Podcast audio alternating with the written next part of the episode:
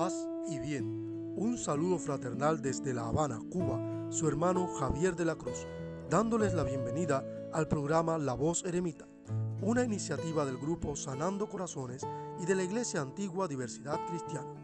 Bienvenidos a nuestro programa de hoy. El Salmo 115 presenta una ocasión de peligro, pero al mismo tiempo de confianza y esperanza. La nota principal es la confianza en Dios, el gran yo soy, invisible, y de quien no puede hacerse una imagen de piedra tallada. El Dios Jehová o Yahvé contrasta con los ídolos paganos. Nuestro Dios está en los cielos, todo lo que quiso ha hecho. Los ídolos de ellos son plata y oro, obra de manos de hombres. Tienen boca pero no hablan, tienen ojos pero no ven, orejas tienen pero no oyen, tienen narices pero no huelen, manos tienen pero no palpan, tienen pies pero no andan, ni hablan con su garganta semejantes a ellos son los que los hacen y cualquiera que confía en ellos.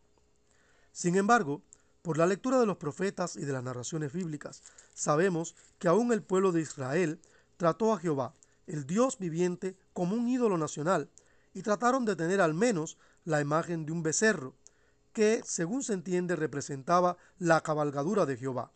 Según leemos en el relato de Primer libro de Reyes, capítulo 12, versículos 26 al 30. El salmo continúa afirmando una y otra vez, confía en Jehová, Él es tu ayuda y tu escudo. El Dios que es nuestra ayuda y nuestro escudo está más allá de lo que podemos imaginar, es trascendental.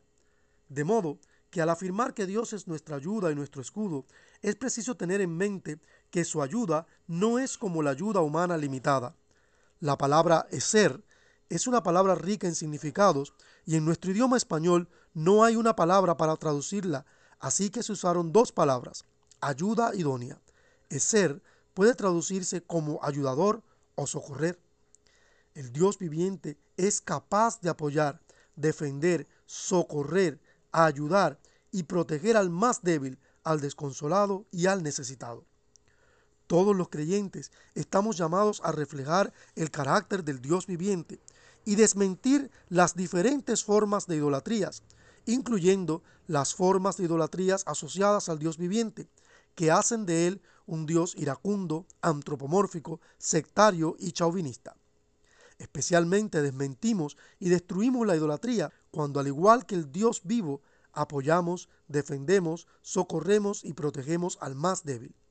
Si nuestra práctica de oración del corazón, el recogimiento, el silencio, la oración de la liturgia de las horas, no están haciendo de nosotros un eser, una ayuda idónea para los que entran en contacto con nuestras vidas y les inspiran a buscar a Dios, entonces es preciso revisar nuestras vidas y abrirnos al Dios vivo para que expulse la falsa imagen que el de Él hay en nuestro interior. Al finalizar nuestro programa, Deseamos que la paz y la bendición de Dios esté con todos. El Señor nos bendiga y nos guarde. El Señor tenga de nosotros misericordia.